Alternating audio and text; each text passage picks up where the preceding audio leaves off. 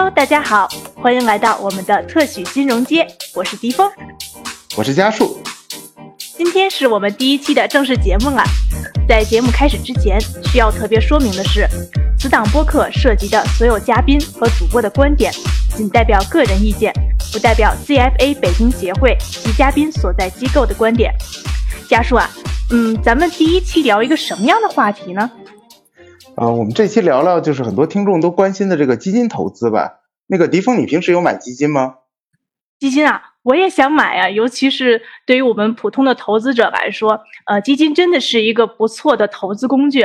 嗯，但是很多新手呢，在面对八千多只基金的时候，想必都会一脸懵呀。呃，比如啊，货币基金、混合基金、主动型、被动型、开放式、封闭式，还有 QD、EDF、ETF 等等等等，真的是太多了。哦，对了，家属，有什么可以快速了解基金的办法吗？啊，那其实我们今天这个节目就特别适合像你这样的，就是有这样困扰的听众了。然后我们这节目其实特别厉害，第一期就请入请到了两个超级专业的嘉宾，然后他们分别是这个晨星中国华北区的销售总监汪一帆，然后和我们这个知名基金投资公众号小五论基的主理人小五老师。那欢迎二位，欢迎欢迎一帆和小五老师。啊，咱们嗯，咱们先来分别跟大家做个自我介绍吧。首先，呃，一帆。OK，那我来自我介绍一下。呃，我叫汪一帆，然后我是负责晨星 Morningstar 在中国华北区的销售业务。那我先大概介绍一下我们晨星是一家什么样的公司。呃，晨星其实在基金业，特别是中国的基金行业，其实很广为人知。因为这是中国呃十张有基金评级牌照里面唯一一支外资企业，同时呢，所以呢，大家可以在很多平台上，比如说支付宝，呃，在工行这些大家经常去买基金的这些平台上，会看到有一个诚心评级，这些都是向我们个人用户免费开放的这么一个信息。同时，在诚心的官网上也是免费开放，可以看到我们所有基金的评级的信息。那么大家很。就会了解到晨星这个公司呢，它是一个呃基金评级的公司，但是实际上晨星的业务非常非常广，它其实是全球著名的一个独立的投资研究机构。除了基金评级之外呢，它还做股票研究，同时它还进行投资这一块的业务。然后，并且晨星现在是新加坡中央公积金管理局任命的唯一投资顾问。可以通俗的说，是帮新加坡的公积金管理局选基金，这么一个这么一个工作。所以，晨星实际上在基金投资领域，可以说在全世界范围内，晨星说他是最专业的，恐怕没有人会对此持反对态度。嗯，好的，谢谢一帆。那么下下面有请我们的小武老师。啊，呃，好的，好的，谢谢呃，迪峰，还有那个 Jason。呃，首先我非常荣幸有这样一个机会来给那个特许金融界的这个听众来分享基金投资方面的知识。那我呢是呃小五论基这个公众号的主理人。呃，我我自己本身呢其实是呃来自一家外资的一家金融公司。呃，本职工作呢和基金是有一定的交集的。呃，我最早从事过呃最最早从事过那个服务欧美。亚太这个这些地区的这些基金会计的这个系统的研发工作，呃，然后后来呢又陆续做了一些呃国内金融呃特别是那个呃金融科技创新啊，包括金融科技啊相关的一些研究工作，呃，所以呃这个对基金本身还是呃认知还是比较深刻的，呃，然后另外的话我还在那个呃像浙大、人大呃教授一些就是基金相关的课程，比方说像。呃，美国共同基金啊，包括金融科技啊这些这相关的课程，所以小五论基这个呃公众号呢，呃目前来说其实主要呃主要定位在基金研究，呃那包括呃基金，比方说投资策略上的研究，呃基金经理的研究，呃这些，同时也会覆盖一些，因为呃我知道很多呃可能是一些一些呃就是刚。呃，刚刚入市的这些小白投资者其实比较多，所以我还会覆盖一些呃基金的这种基础知识的一些普及，呃，然后包括呃现在可能比较流行的叫做呃投资者教育的一些工作。咱们中国基金业协会呢，在三月底它出了一份呃全国公募基金投资者状况调查报告。这个报告其实也从零七年到一九年，其实现在已经出了十三年了。它其实每年其实做了很多，就是个人投资者和机构投资者的一些统计。其中呢，它有一项统计特别有意思啊，就是说这个个人投资者、个人基民里，他是怎么来选基金的？其实有百分之二十八的这个基民，就是最大比例的基民，他是看的是业绩。那这个业绩和刚才一帆你讲的这个风险调整后的收益，它是不是有区别的？那如果一个小白的基民的话，他除了看普通的我这个这个一年涨多少或一个月涨多少？呃，我我还有一些什么样的指标，其实会更加有意义一点。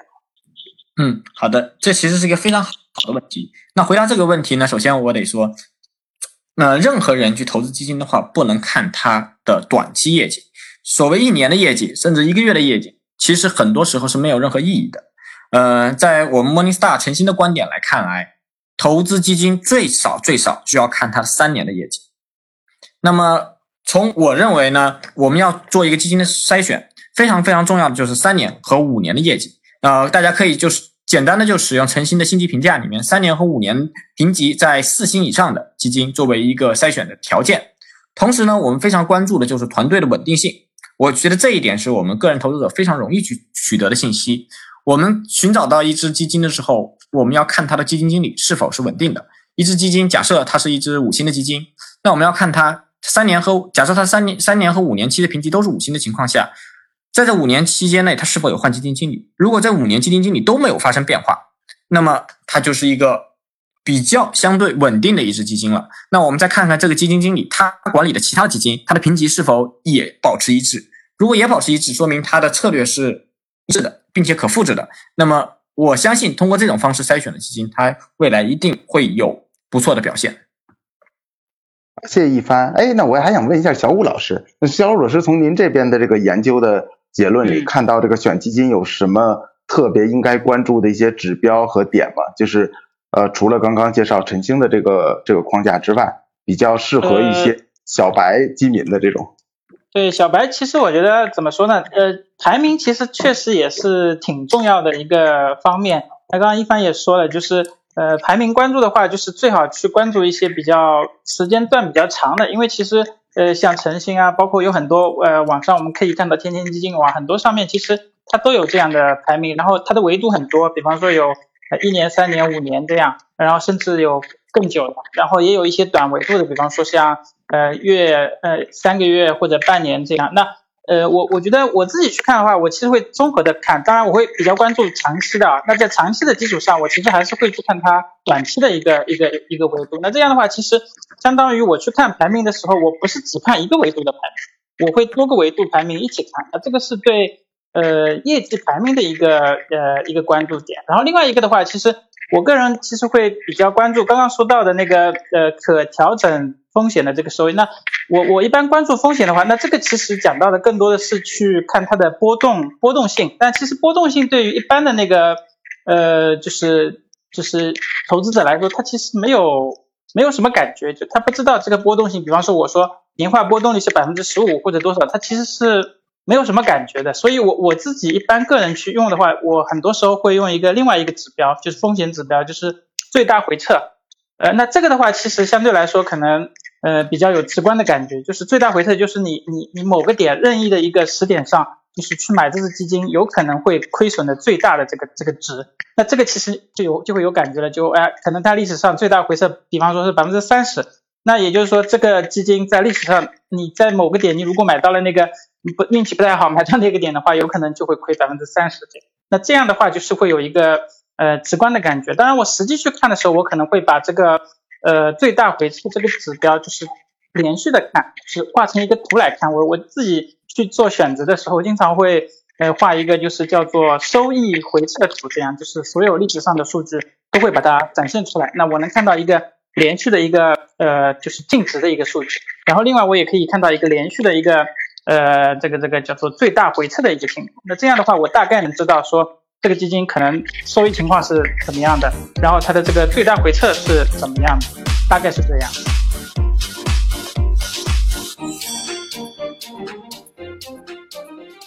谢谢小吴老师啊！哎，其实刚才两位都提到了这个排名啊，其实我觉得在基金行业里面，如果我们不站在基民这端，而站在基金经理这端，其实这个排名这个机制真的是让人又爱又恨，因为可能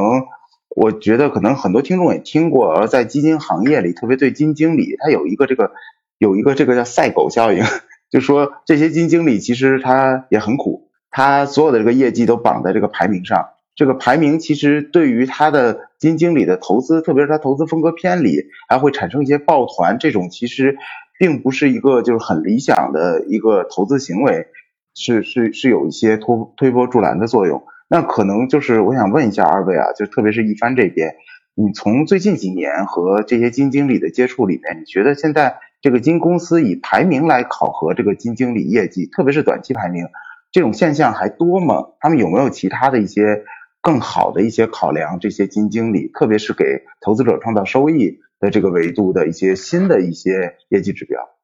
OK，这个问题也非常好。其实这个问题都是我们莫尼斯达一直在关注并且在做的一些事情。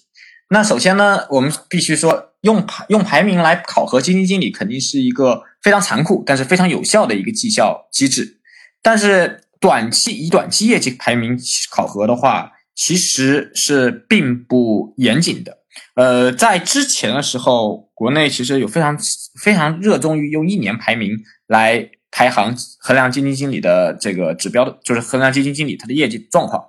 但是，一年的排名其实太短期了。对基金经理来说，一年其实并就是很多时候是运气因素导致的，并不能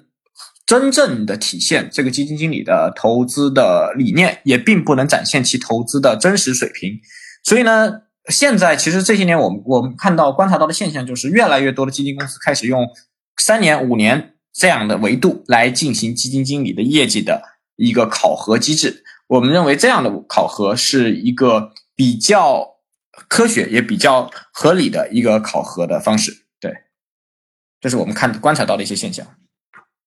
呃，刚才就是提到了这个基金经理哈，其实嗯，也想问一下小温老师，因为我看小温老师的文章里面有很大的一部分都是有关于基金经理系列的，比如说像价值风格名将啊。金牛名将啊，呃，固收加名将啊，还有包括新锐基金经理、中生代的十年成老将啊，沪港深啊，基金就这么多的系列哈，对对对，然后呃，那请问这个小武老师，你觉得基金经理的核心竞争力是什么？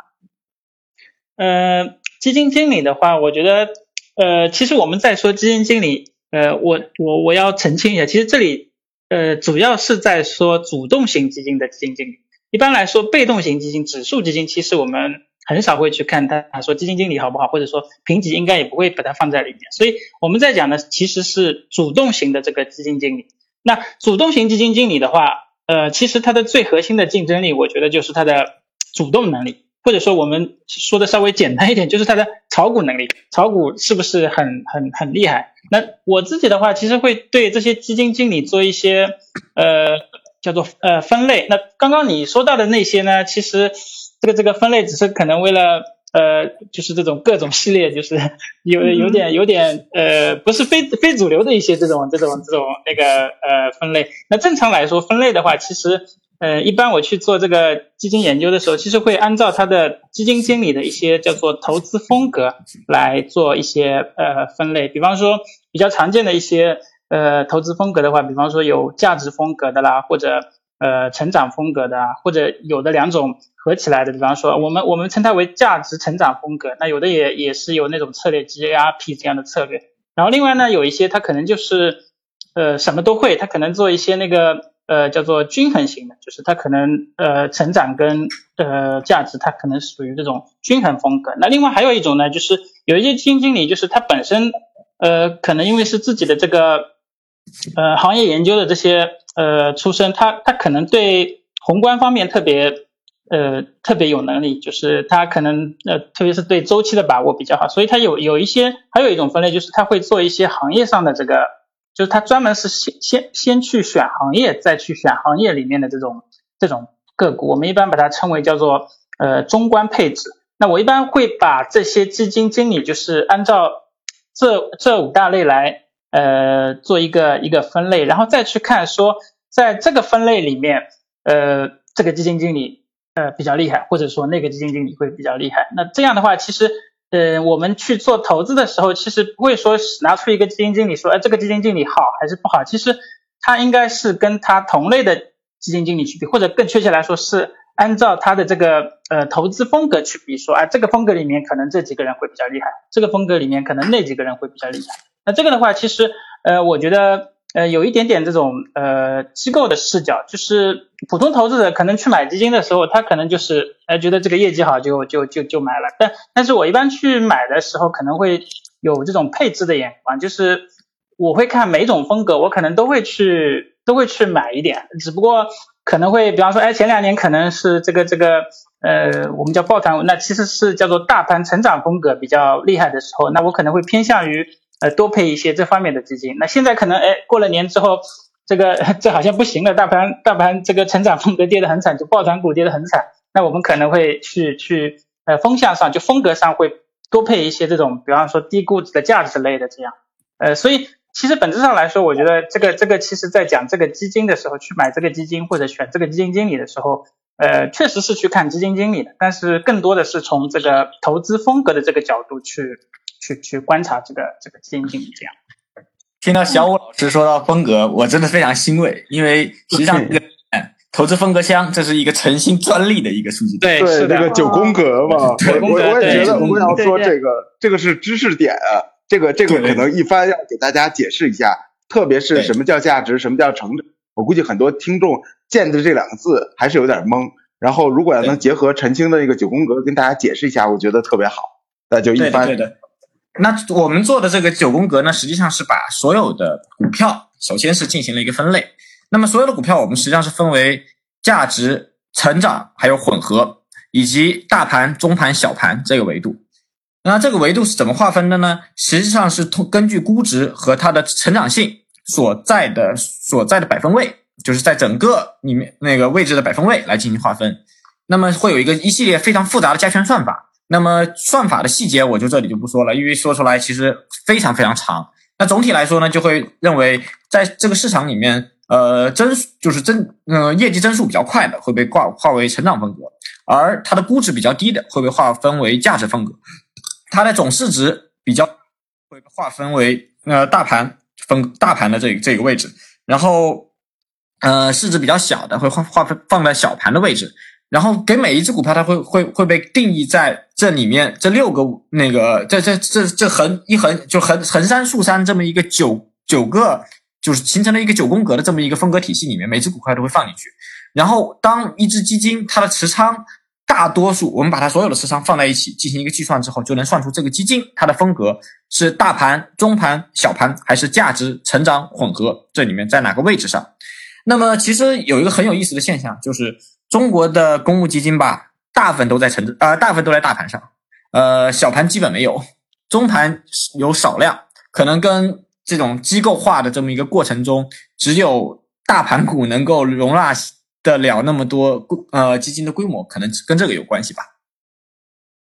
就是说，呃，刚刚有应该是有提到说，投资者，嗯，就是怎么样怎么样衡量投资者盈利的这么一个那个状况，其实我们有一个。其实我们也提出了一种一个算法来计算，呃，投资者在某只基金是否盈利的这么一个指标，就是我们平常看的这个基金的回报叫总回报，它你可以理解为它是一个用时间来加权的一个回报，就随着时间的递延，它的它体现了收益率。但是其实投资者很多有时候有一种习惯，就追涨杀跌。所谓市场大涨的时候，我就一直去买；那下跌的时候，我反而去卖，结果导致了基金涨，我投资者不挣钱。那么我们从其实我们重新做了一个打乱的计算，就是我们按照它的资本加权，就是我们随着这个公这个基金它的规模的增加，我们来计算加权它的回报。那么用这种算法呢，就能计算出来这个基金它给投资者的这么一个回报情况是好还是坏。那么用这种方式计算，就能衡量出它，我们可以理解为一些。业绩比较稳定的基金，那么它的增长业绩稳定，增长规模也比较稳定的情况下，它给投资者，给这些持有的投资者加权回报是相对更高的。而那些波动特别大的，就暴涨暴跌的基金，它给投资者的回报是比较差的。所以有这么一，我们有一个这么一种计算方式来来衡量这个这个呃这种逻辑。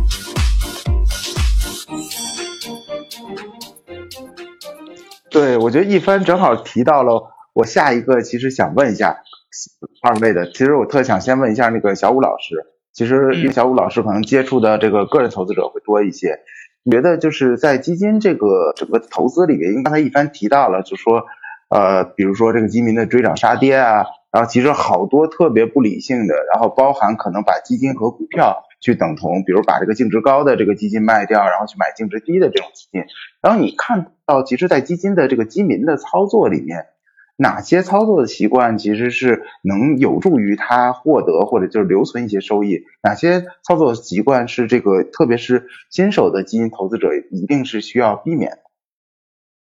呃，这个其实呃，在我接触当中，其实呃，刚刚你们提到那个基金赚不赚钱这个这个问题，因为好像最近这方面的这个报告也挺多的，就是网上也好，包括我看那个蚂蚁财富好像也有这样的一些呃报告出来，然后看到。呃，比方说像去年，好像整个市场其实呃是比较好的，就是去年的基金基基金呃投资可以说是基金投资的大年，对吧？然后整个那个偏股型基金的这个平均涨幅都都很高，有百分之四十左右。呃，但是其实呃在去年就是在去年，呃我我也在网上找了几份这样的这种呃他们是投票的投票的方式，那其实投票人还蛮多的，有有有十几万的，也有几十万的。然后看下来，竟竟然还有大概百分之二三十的人是在去年这种这种基金的大年，竟然还是亏钱的。所以，呃，这个其实还是呃怎么说呢，挺值得思考的一个问题。那我觉得这个这个里面其实有有有几个原因。第一个可能就是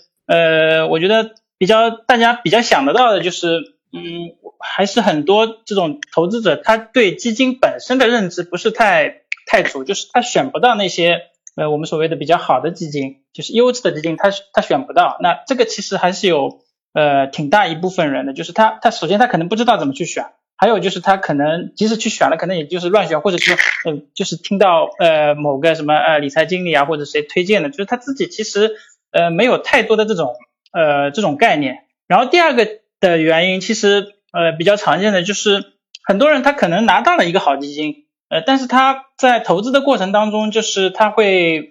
他会拿不住，就是它可能就像你们刚刚讲到的，就是它会呃追涨杀跌，就是就是涨起来的时候，哎，可能觉得蛮好的，但是稍微跌一下，它可能就就就卖掉了，所以导致它其实很多时候一只基金很好，但是它就是就是赚不到钱。然后另外的话，就是投资者其实普通投资者还是会有挺多这种呃这种坏习惯，就或者说有一些叫做。呃，认识的这种这种误区，就是比方说，呃，我们在选基金的时候，其实，呃，我们可能对这个基金经理呃来说，其实他给我们提供的这个这个所谓的这个能力，其实更多的是一种叫做呃，就是选选个股的一个能力。我们能利用的也是这一点，但是呃，有很多投资者他他可能会认为基金经理既然这么厉害，就是好像应该会帮我，就是好像叫做。高卖低卖，这样就是就是应该会帮我避掉这些风险，但实际上基金经理很少会去做这样的所谓的这个叫做呃择时的一些一些操作。那这样的话，就是使得这个 这个这个就是呃普通投资者就是会比较怎么说呢？比较困惑，就是就是我到底到底应该怎么去去去搞这样的基金？然后另外的话，就是从投资方式上来讲的话，其实呃我们看到那个我看到一些数据也是。支持了这个观点，就是一般来说，我做投资的时候，还是需要做一些叫做长期的投资。就是我拿的时间越久，我看到那个报告上基本上是这样，一般报告上都会这么写，就是越长期持有的时间越久，就是它的盈利的就概率就越越越越越大。那如果你你就是很很短期的持有的话，它的这个平均收益率就会就会比较低。这样，那这个是呃可能是比较常见的一些一些那个误区。这样。好，那刚才提到一个很重要的，就是要长期投资哈。呃，我记得有一个价值投价值投资大师，同时也是股民心灵按摩大师查理芒格曾经说过，就是投资者在股市当中获得最好回报的最大心理障碍，其实是短视性损失趋避。其实是不是就是要要让我们大家少看账户，少追涨杀跌，贡献手续费，是不是这个道理？对。就是因为，因为一般在看的时候，就是大家其实就是怎么说呢？投资其实很多时候可能拼的是这种心理的状态，不是说你掌握的知识多就一定就投资就比较比较厉害。很多时候其实就是相当于跟自己的叫做内心在做这个这个斗争这样。也就是说，不管风吹浪打，我们还要胜似闲庭信步。也就是说，在投资当中有所不为，有的时候要比有所为更重要。是的。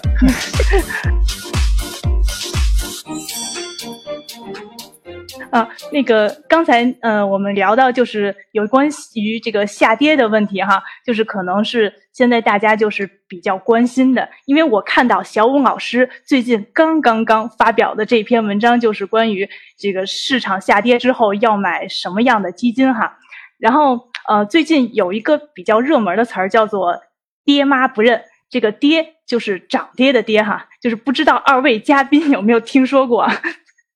就爹妈不认这种这这种词儿，我没有听过。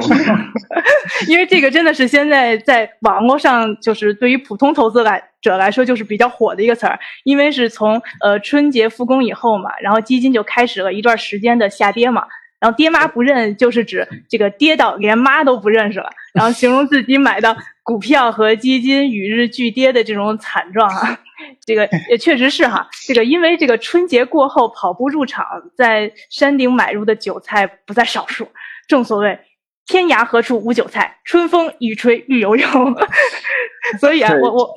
对，所以我就想，因为我身边的有很多的朋友啊，因为他们不是金融从业者，然后所以他们现在买的这个基金都套牢了。那那么这个套牢的基金是应该逢低加仓还是割肉止损呢？要不？呃，一帆先来说一下。好的，呃，这个问题其实很难回答。这里面其实要回答这个问题，首先我们要我我们从专业的角度来说，这个东西叫做销售适当性。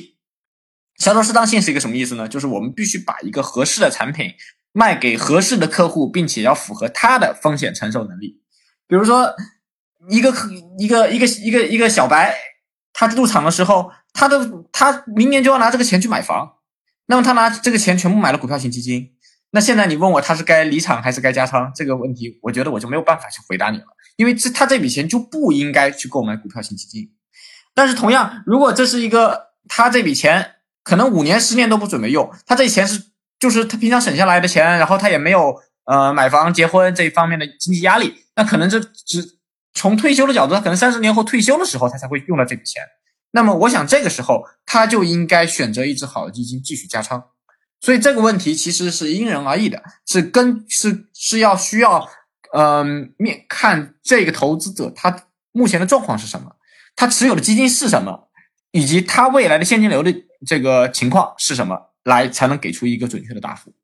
嗯，呃，小武老师呢？嗯，呃，我我补充几点啊，就是呃。刚刚一帆其实讲的是，就是在投资之前，就是你要去做这样的事情。但是很多现实情况就是有很多人已经被套牢了，对吧？对。所以呃，我就基于这个问题来回答一下好了。就是这个问题的话，其实也是要呃分一些情况的。就是比方说，我举个例子，比方说他可能这个在做投资是在做做定投。那那如果是做定投的话，其实呃我可以这么说，就是没有套牢这个概念。因为你既然是在做定投，你就应该按照你的定投的计划，就是继续投下去，直到这个所谓微笑曲线的右半部分来了来了为止。这样，所以呃定投的话，其实没有这个概念，你就继续投就完了。然后如果是做那个主主动型基金的这个投资的话，就是呃我觉得还是本质上还是要去看这个基金本身的这个呃质地好不好，就是它这个基金呃换句话来说，就是要看这个。基金的基金经理是不是呃比较优秀，或者说他这个呃更更进一步来说，有可能还得去看他的风格啊这种，那这个可能要求比较高。但是我觉得如果是一个优秀的基金经理的话，他不管是哪一种风格，我觉得基本上都可以忽略这种短期的下跌，就是套牢其实没有关系，它长期其实还是会呃还是会涨。所以也就是跟我们前面提到的这个呃叫叫长期持有为主，但是但是如果你你去看说这个基金你持有的这个被套牢的这个基金，它本身就是那种就是因为我们市场上有很多很多风格的这种基金，它可能是种压压单一行业的啦，或者说它这个风格比较呃漂移啊，我我们就认为这个基金经理其实就是在某种程度上它不算太好，就是就是不适合你长期去持有的。那如果是这种情况的话，我一般。会建议他换成这种呃相对稳健一些的这种优秀的这种基金经理来来继续长期持有。就是你可以呃呃所谓加仓割肉这个都都不需要，你就换换成好的嘛。那我再长期持有，后面也会慢慢的可以这样涨起来。然后另外讲到这个主动型基金的投资的话，其实呃我我个人是比较建议就是不要去。就是我一把说说啊，一只单一的这些这这只基金，我就专门买这一只。那这种其实，呃，整体的这个风险会会比较大。我一般会比较建议用这种组合的方式，可能买个五六只基金，做成这么一个基金的组合去做投资。那整体的这个呃风险就可以得到一定的这种分散感，大概这样。谢谢小武老师。刚才你提到了这个基金的组合，其实这个特别有趣，因为现在其实很多机构它也是在做一个基金的组合，然后一般这种叫叫做 FOF。然后其实我也想问一下一帆，因为一帆你可能对的这个机构投资者会多一些。那，其实现在机构它在选择这些基金投资，它在配置一个 FOF 的时候，它一般是一个什么样的形式？特别是它有没有一些其他的就是。特别像我们普通的这个基金在操作里面的一些买卖点，怎么做的止损，怎么去换基金，在什么情况下他需要更换基金经理，怎么样才入他的这个 FOF，他大概是怎么做的分散，有没有一些东西可以跟大家分享一下？从机构的角度。嗯，我呃，因为虽然我接触了非常多的 FOF 投资机构，但是呃，我觉得我就是代表我司 Morningstar，我们公司怎么做这个 FOF 投资的，可以给大家分享一下我们的经验和我们怎么样去处理这些这些这些现象的。那么首先，我们从呃 Morningstar 的这个角度来说，我们首先做的叫做，首先先做的是大类资产配置。呃，什么是大类资产配置呢？就是我们首先并不是把所有的呃资资产会投资放到一一种一种风格或者说一个市场里面。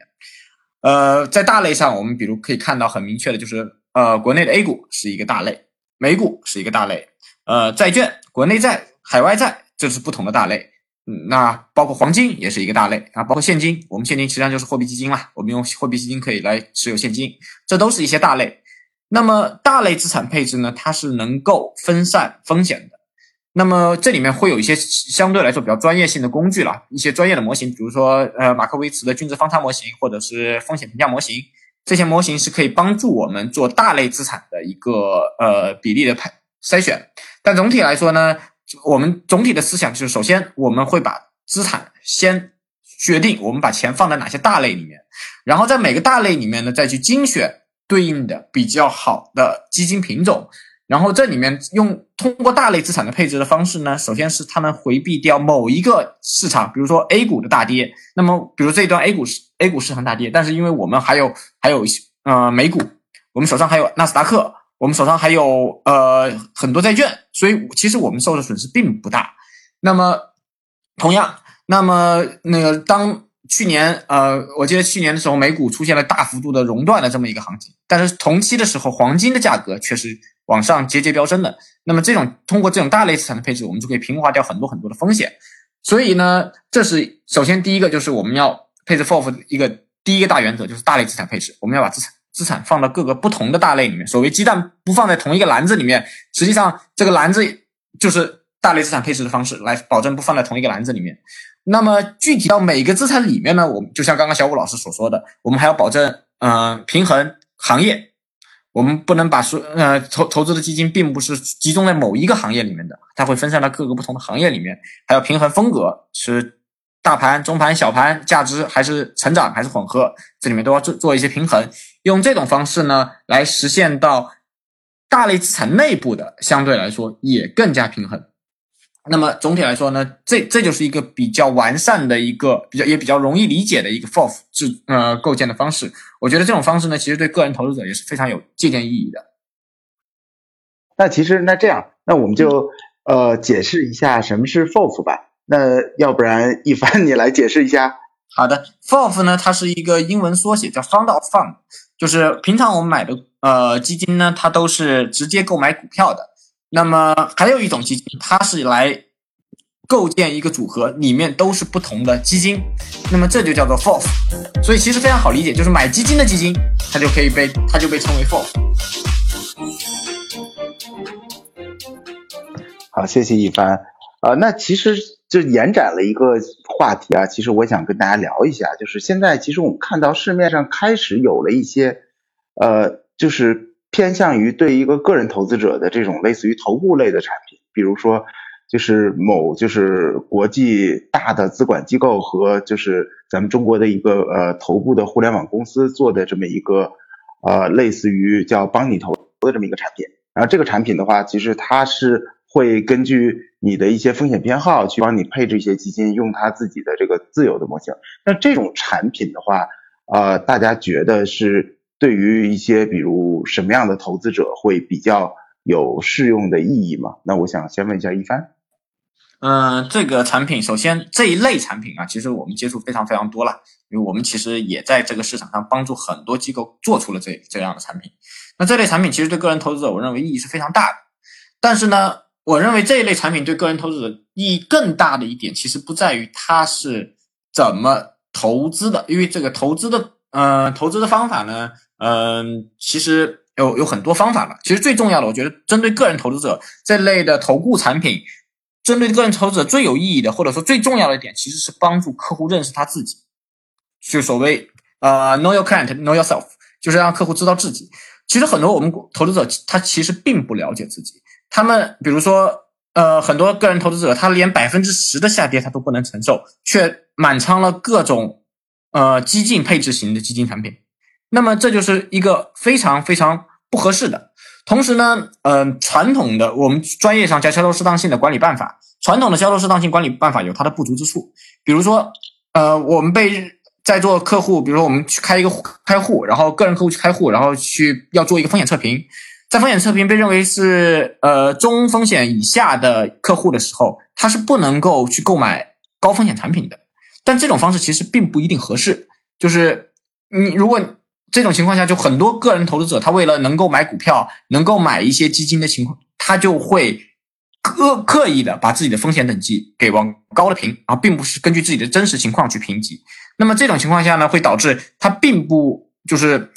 并不并不能让他真正的买到他真正需要的产品。那么通过这类头部产品呢，实际上我们是可以通过这这种比例的控制，既让客户买到非常非常优秀的基金产品，那些呃五星级的基金、五星级的基金配置型基金，那些获奖的基金配置型基金。那么它首先它肯定是高风险的客那个产品，但是如果这客户是是一个 C 三等级，就是所谓中风险等级的客户，标准情况下他是不能买的。但是他可以通过这类投顾产品去。通过少量的仓位配置这些非常非常优秀的基金产品，然后既找的既跟随了这些明星基金经理的投资，又保证了自己的风险，就是他并没有超过自己的风险承受能力，然后来进行了这个市场里面就是全市场的进行基金的选择，同时又保证跟自不会承担自己不能承受的风险啊，然后导致下跌过多自己很难受睡不着觉这种情况发生。所以我认为。呃，这是一个非常良好的开端。我也认为这这种基金投顾产品未来会有嗯更多的发展，随着财富管理业务在国内的更大范围的推行，以及更大更多的人接受财富管理这个行业的理念吧。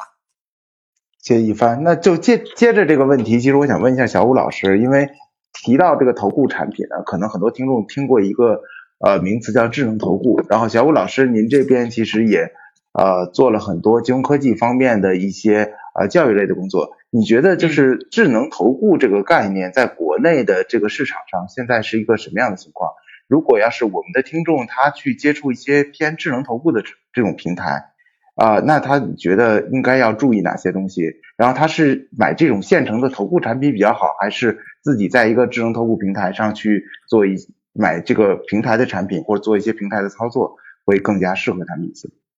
嗯，好的。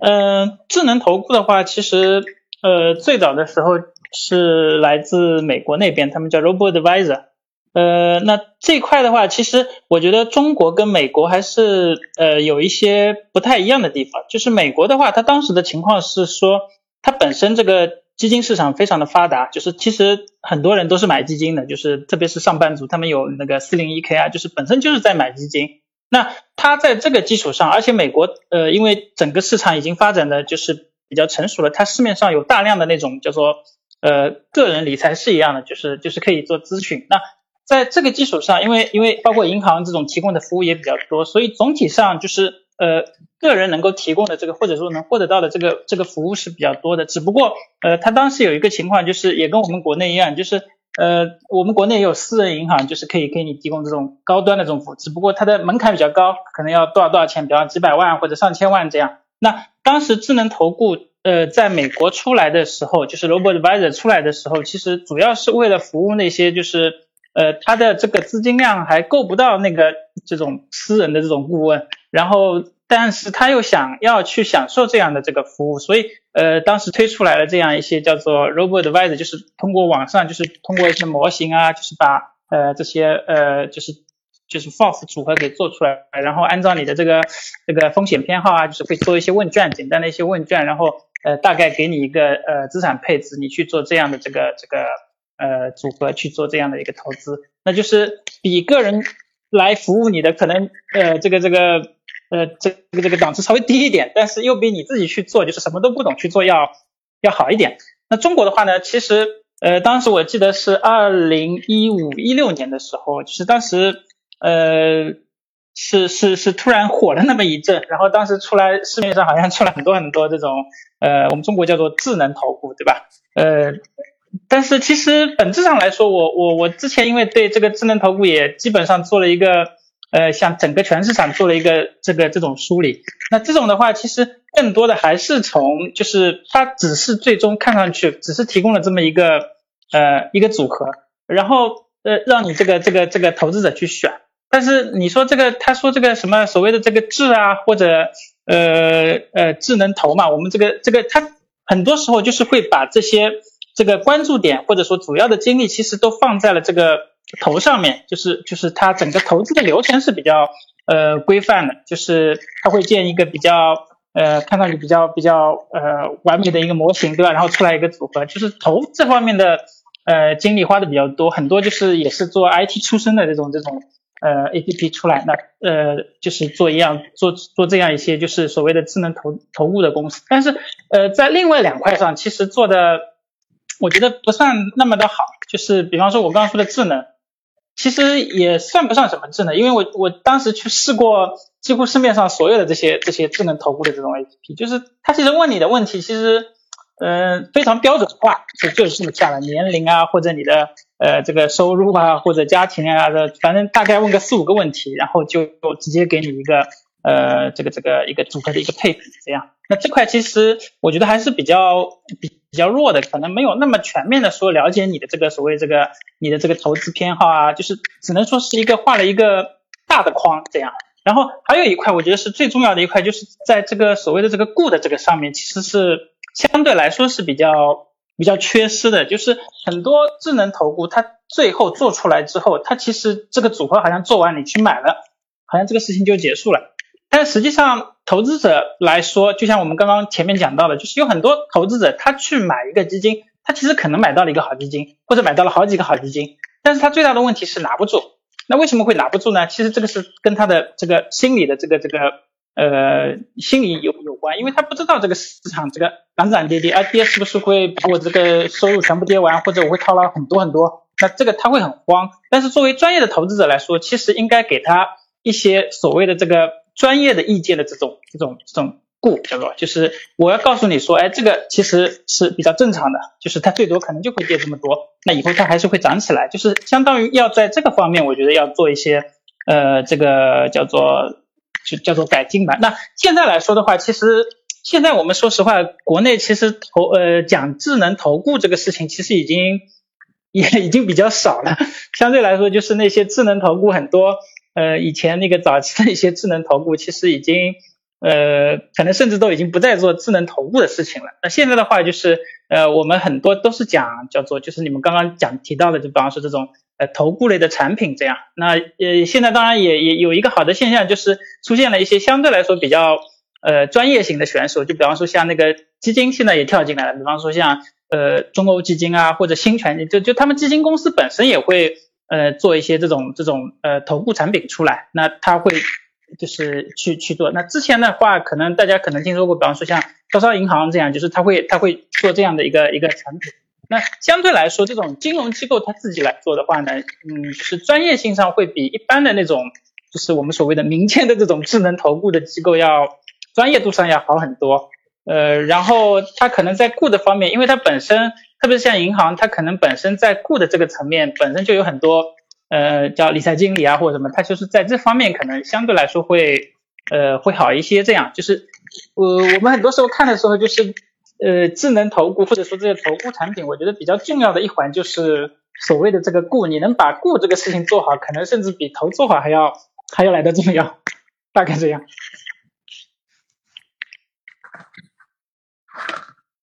啊，谢谢。我们沿着小武老师说的这些话题，其实小武老师其实刚刚说的话题呢，说到顾的这一点，其实有很多，我觉得这对个人投资者有个很大的难点在顾上，就是所谓利益相关性。导致他并不能得到了真正的有效的服务的问题，就像呃，我们知道国内现在是一个卖方，所谓卖方付费的时代，就是基金公司它的利益，它卖呃就是基那个销售销售人员，所谓我们投顾吧，所以很多的投顾方销售人员，他的利益，他的收入来源来源于基金公司对他销售基金的返点，那这种情况下呢，对，其实我们在顾的这块就有一个很大的难点，就是怎么样保证客户。得到的是真正他想要的基金，这实际上是国内这个顾这块这个业务所谓最难的，或者说所谓说目前我们可以说在这市场上看到障碍，其实在美国市场和中国市场这个这个阶段都发生过，大家都曾经是靠卖方付费的时代，只是美国市场现在变成了买方付费的时代。那么我们也希望看到，我觉得这个投顾这个东西呢，它好歹是它怎么说，它是一个方向，它在慢慢的让这个卖方卖方付费的时代变成为买方付费的时代。那么，买方付费才能保证我买方，呃，是真正的为就是投我真正为投资者去考虑，我我为投资者来选基金，我选的不好的好的不好的基金，那投资者我就走了，而并不是我卖你一个基金，基金公司给我钱，那我可能就不一定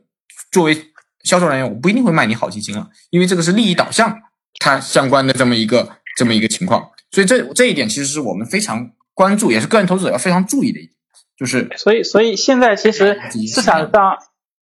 市场上其实还有一些就是叫做，就像就像我这样的这种大 V，就是很多很多很多的大 V 组合出来，这个其实相对来说可能可以解决一部分这方面的问题，就是它可能专业性没那么强，但是它可能不会受受刚刚一凡说的就是那种就是有利益关系这样，就是好像我一定要选你这家基金，或者一定要选我自己家的基金这样，他没有这样的顾虑，我可以全市场去选基金。然后这个也非常的呃叫做非常的透明或者说非常的公平，就是你你这个组合如果做得好的话，那我跟你的人自然就多；那你做的不好，那我就走换了。所以这个其实反而是一个好像闯出了一条路。我我发现现在其实有很多组合，其实在市场上做的还是还是蛮不错的，就是也算是一条中国特色的路。然后刚刚说到那小武老师说到顾这一点，其实我就想。打个也是打个广告吧，来说一点，就实际上这一块，我们现在跟公营瑞信公司一起做了一个做了一个项目，实际上是针对现在目前市场的这个痛点做的一个产品。呃，后续可以关注公营瑞信的公众号。那我们做的是一个什么呢？就是基金见证的功能。客户他输入他持仓的基金，可以是全市场任何一只基金，任何一家基金公司的基金，然后输入进去之后，以及它的风险等级，那么它的风险承受能力，输进去之后会自动告诉你，你持有的这些基金。好还是不好？它是否符合你的持仓？你是否要进行调整？是否你买的股票太多了？嗯，你的风险承受太多了？还是你现在的风险你你可以多多买一些？然后也会告诉你你的基金持有的行业是否是太过集中，还是正正好？是否是风格过于集中于某个风格？还是嗯应该进行更有效的分散？以及你你持有的基金是否是？星级比较高的基金，或者是一些比较嗯市场里比较不好的基金，我觉得这个功能其实对很多个人投资者会有很很重要的意义。那么它可以直接输入我自己持仓的基金，然后就很快的、迅速的得到一个分析结果，就是我这些我持有的这些基金到底合不合适，它的配比好不好，我这些基金该买还是该卖？也许通过这样的一个工具，能够帮助一些个人投资者解决一些这样的问题。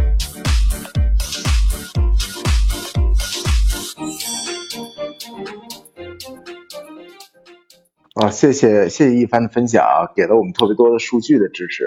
那我们再拉回到这个基金投资这块儿，其实刚才其实我们提到了说，其实我们都经历了一些像股灾啊，然后特别是到去年为止，我们经历了一大波行情，不管是外围市场还是这个 A 股市场。但其实我相信，特别是去年，很多基民也都挣到了很多钱。但是在今年的年初呢，很多也都遭受了回撤，甚至也会被套牢了。所以这个里面，其实刚才我们有谈过怎么止损，然后还有定投。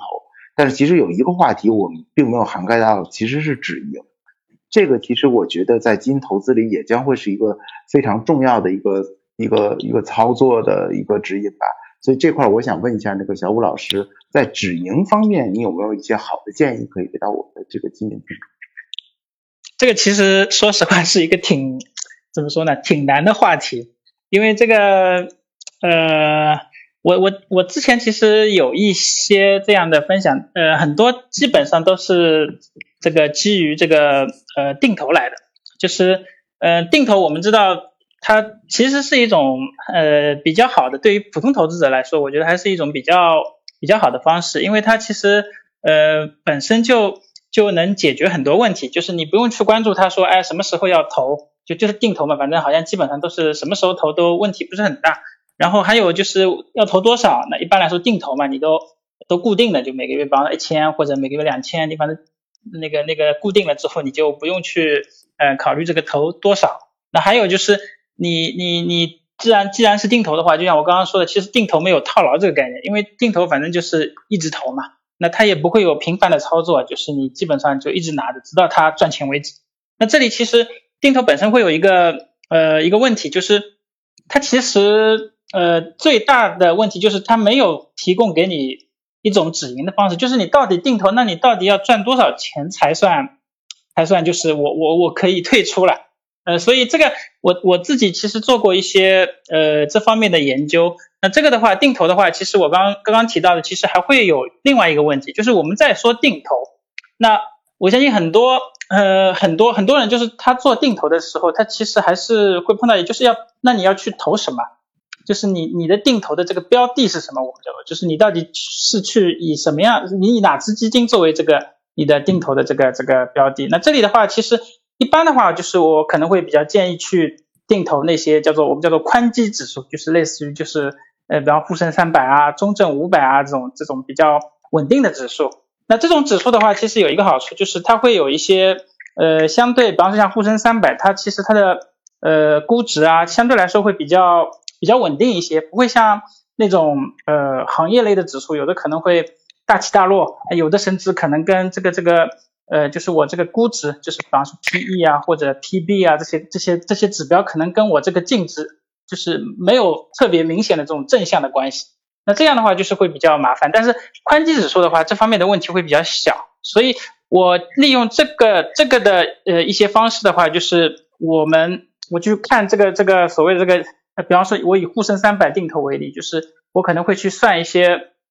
我把它称作为概率，就是。呃，你去算，我拿历史上所有的数据去算，然后我就正常按照定投来算。那它这样每次都会出现一些呃叫做，比方说，哎，我我我就这么投下来，比方说我十二期作为呃作为一个一个轮回，或者我二十四期作为一个轮回。那这样的话，其实会算出很多很多的这个收益率来，就是我历史上每一个点都会有这样的一个收益率。那最后我会得出一些概率，比方说，哎，比方说这个像沪深三百。呃，我得出来的这个这个概率可能是，比方说，哎，可能它的这个收益率百分之十五，就是年化收益率百分之十五，可能是它比较小概率的一件事情，就是它可能只能实现的概率可能只有百分之历史上只有百分之二十。那如果达到这样的一个收益率的时候，呃，我认为就可以去做一些类似于这种止盈的操作，就是它这个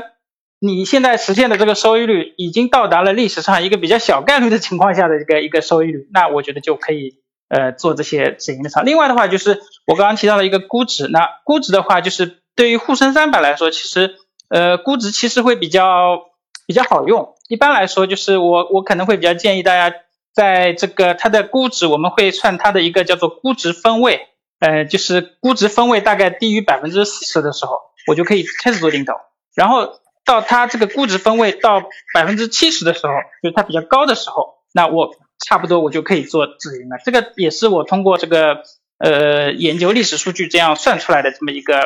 这么这么一个一个一个方式。那刚刚我提到的，其实主要还是以刚刚说的定投为主，然后以指数为主。那其他的就是，比方说像这个呃普通的那个主动型的基金的话，一般来说，其实很多主动型的基金，它的呃我们叫做它的对标，就是它的比较基准都是以沪深三百为为比较基准的。所以呃相对来说可以做一些，就是我可以拿沪深三百作为一个一个参考吧，就是它可能到达某一个点了，那我这些这些这些呃投资我可能可能要做一些止盈这样。然后如果没到的话，那我就继续拿，类似于这样。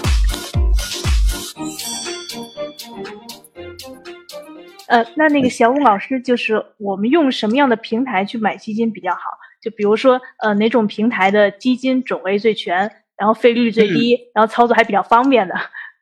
呃，我自己的话，一般就是用用 就是天天基金。那其实目前来说，主要的投资渠道最多的，大家可能接触最多的其实是银行的渠道，就是银行。呃，算是主流渠道，但是我觉得对于一般我们就是有个手机呢，互联网玩的比较熟的，我觉得还是呃推荐大家去用这种叫做第三方基金销售平台。那我刚刚提到的这个天天基金算是一个，还有就是比方像蚂蚁财富这样，它也也也也可以做这样的这个。那一般来说就是呃像这种第三方基金销售平台的话，它的基金会比较比较全，几乎全市场的这个基金呃都会有，呃然后它也会有一些这种。呃，刚刚我说的，比方说这种定投这种功能，然后还有这种哎比较的功能，或者说筛选功能，或者什么什么，就它其实还是有提供了挺多这种呃叫做呃基金的一些一些工具在在在那里。那另外的话，就是我刚刚说的互联网这个第三方基金代销平台这种，它其实它会比银行稍微便宜一点，它的费率上会便宜一点。那这个费率主要是指买的这个费，就申购的费率。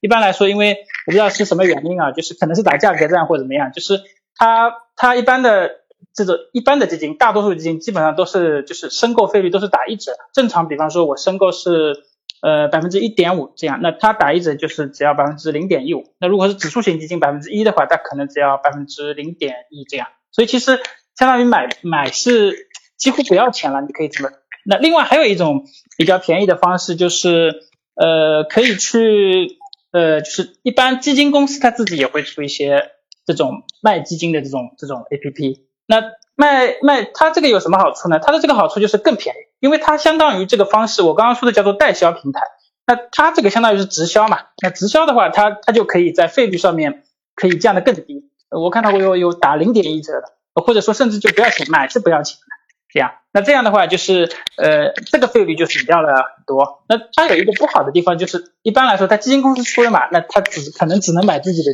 自己家出产的这个这个基金，别的别的基金公司的它可能就，呃，就就就就就就比较有限，可能会有个别可以这样。那这样的话就是，呃，我觉得可能有一些，呃，就是有一些人他如果只是去买某一些基金公司的基金的话，那他可以考虑这个渠道。如果他想全市场去做投资的话，那他可能要考虑这个第三方的这种基金代销平台。大概这样。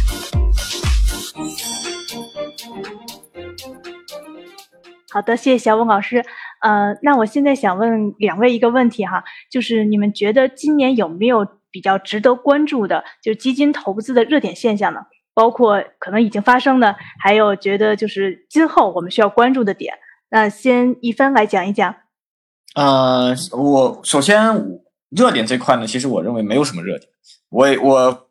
包包括我自己个人，还有包括我嗯，Morningstar 它的投资哲学里面，嗯，对择时以及所谓的追逐热点是非常不认可的。因为嗯，我们就说这个热点呢，就像相当于是风，你去追风，你是永远追不上的。也许有的时候你等风来，风自然就来了。对，所以我我我对对投资热点这块，我们是不认同。不不是很认同这个这种投资理念，认为追热点其实并不能带来超额收益，反而往往会，特别是当个人投资者他去追逐热点的时候，往往就被沦为所谓沦为的韭菜，最后被收沦为是被收割的命运吧。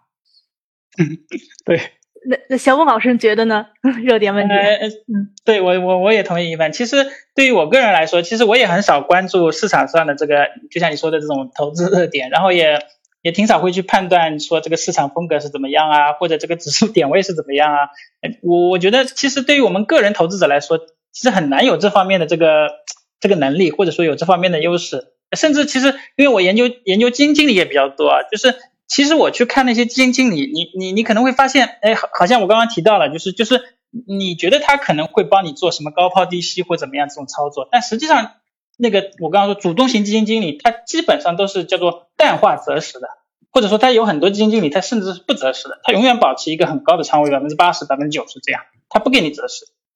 那所以其实你你可以去想，像这种专业的这种基金经理，他都放弃了这一点，你说我们个人怎么去去去去做这些事情呢？所以在实际的投资当中的话，就是比方说我以以这个主动型这个基金投资为例的话，其实呃很多时候我我会我刚刚有提过，就是以组合的方式去做投资，就是我我可能会各种风格我都会。呃，选一只比较好的基金，可能有个五六只基金这样做一个组合，就是我我纯主动型投资啊，就是那我可以包含，比方说哎价值风格也有，成长风格也有，然后呃大盘、小盘、中盘都有，对吧？然后我其实主要就是就是去去利用这些呃比较优秀的这种基金经理的他的这个选股能力，然后我通过这个配置配置的方式，就是均衡配置的方式去去分散这个基金组合在市场上的这个所谓的这种这种。风格的这种风险，就是我其实我不需要去判断，因为我都有嘛。你你你这个风格好的话，我这支基金会涨得很好。如果这个风格不好的时候，可能另外一个风格会好。那我整体来说，我长期打下来，其实我们在投资里面，其实它会有一个叫做叫做周期嘛，就是一会儿这个涨，一会儿那个涨。那你长期去看的话，其实它都是涨。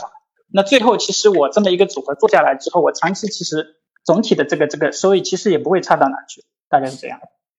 啊，所以说，呃，我们的基民就算作为一个再小的个体，也应该建立自己的组合。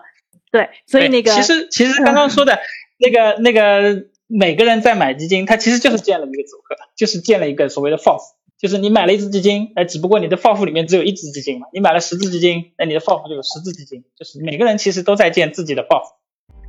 所以说，不会建组合的投资者不是一个好的基民，对吧？对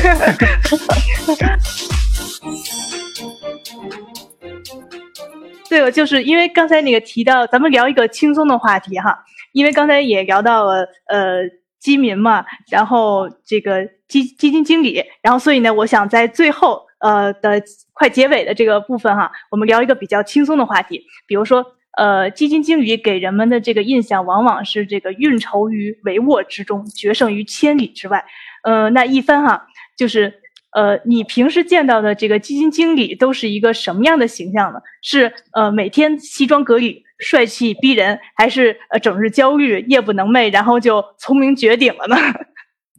呃，因为其实我在工作中接触的基金经理非常多了。那首先，我们从他个人形象来说呢，首先他肯定都是西服革履，永远是呃一副精英人士的打扮。但是很有意思啊，是我个人观察的一个现象，就是